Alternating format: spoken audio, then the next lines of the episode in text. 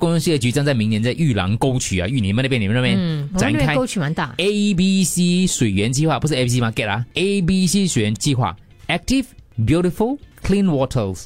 A B C 水源计划计划涵盖的部分长一点一公里，起点是靠近玉郎西四十二街的玉郎公园的连道入口，一直到玉郎湖花园。这一段的沟渠跟公园连道并行，沿途有很多祖屋跟学校，嗯，然后呢，里面就会让它活跃、优美、清洁这样的一个水源计划咯。我们那边其实那个大沟渠，它就是蛮长度蛮远的，嗯就它就是一路一直，甚至你在 PIE 有一段是看得到的。啊，PIE 往呃大市的方向，还可以看到一部分的那个大沟渠，然后就开始弯弯弯弯往那个玉郎西湖那边去。所以我觉得这个美化是可以的。它周围种更多植物啦，会有观景台啊，会有社区广场啊，会有入口广场之类的、然后至今呃，接下来还是有蛮多这样一个叫，但是有一个居民他就提供提提出了一个想法，说你这样子美化之后哦，可能就不淳朴了嘞，太造作。最主要是他说会有很多人聚集，因为他住在那个地方，居民就会担心一些些啦之类。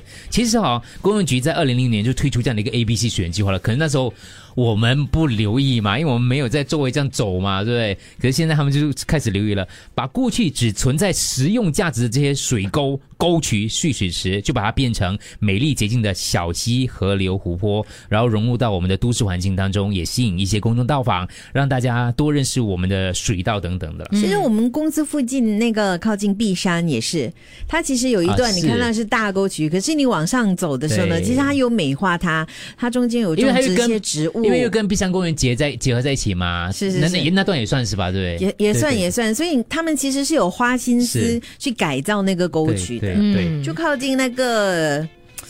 地铁总站。对对对，我有看到那一段。其实我是觉得，因为它旁边不是有一个凉亭，还有人在那边做运动、做瑜伽教课，所以我是我我当然我不是住那一带啦，所以居民的担心也是可以理解的啦。可是因为如果你全部都做好的话，大家就不集中到那一块那个地方去咯。所以我还是蛮佩服跟。呃，支持这样一个 A、B、C 水源计划的，就是感觉上真的是会让整个美环境美化很多，然后大家不会集中到一个地方去。如果讲讲这种水道最美的话，我我觉得榜鹅是很厉害的啦，嗯，榜鹅那那区是很厉害。如果每个人到那地方去的话，就是榜鹅骑车跑步人就很多了，但是我玉郎西就东南分散一下啊都有的话，东南西北就啦很美了。而且他们美到不只是人喜欢，有很多的一些飞禽也对对很喜欢。对，嗯，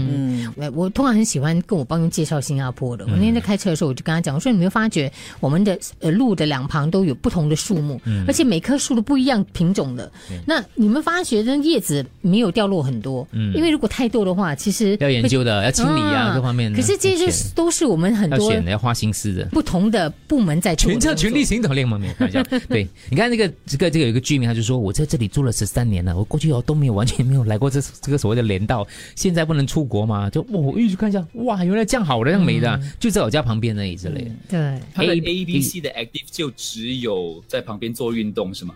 没有水上的活动啊？他暂时没有，可是我听人家讲，以后可能会往这个方向去。所以可是沟渠它自己本身就不大啦。沟渠大还是可以，还是大长吗？大很大一下嘞。很长吗？我觉得它水，只是它讲维持了那个沟渠的水，我们这个就水位能够可以划，你说所谓的可以划船我，那时候在我朋友朋友是住三八湾那边的啦，看那个沟渠很大，我就说他如果把两个口，比如你闸门关起来的话，水一上去的话，就可以在那边泛舟啊，还不啊，错呀卡洋也可以。啊。我们俩划着船儿彩虹里。我觉得这样的生活、哦，经过这次之后，呃，不要讲短时间啦，你说五到十年之内吧，你一来旅游的成本啊，各方面的问题，还有我们真的不知道会怎么样，所以。这方面其实真的是明智之举，说过去过去开始慢慢有这样的一个基础啦。嗯，对，真的以后我们最开心的事情，可能是在我们旁边的龙沟泛舟，各位。或者我可以搭船去你家。啊，对，搭船去你家。威尼，斯这样哦，哇，对对你在哪里？我们在那里等啊，然后可以跳下去游水，这样跟可能有 river taxi，你真的是可以。哇，以后我们的国庆就是哇，所有的公园、大沟渠、水道全部连起来了，游船河这样。是有可能的。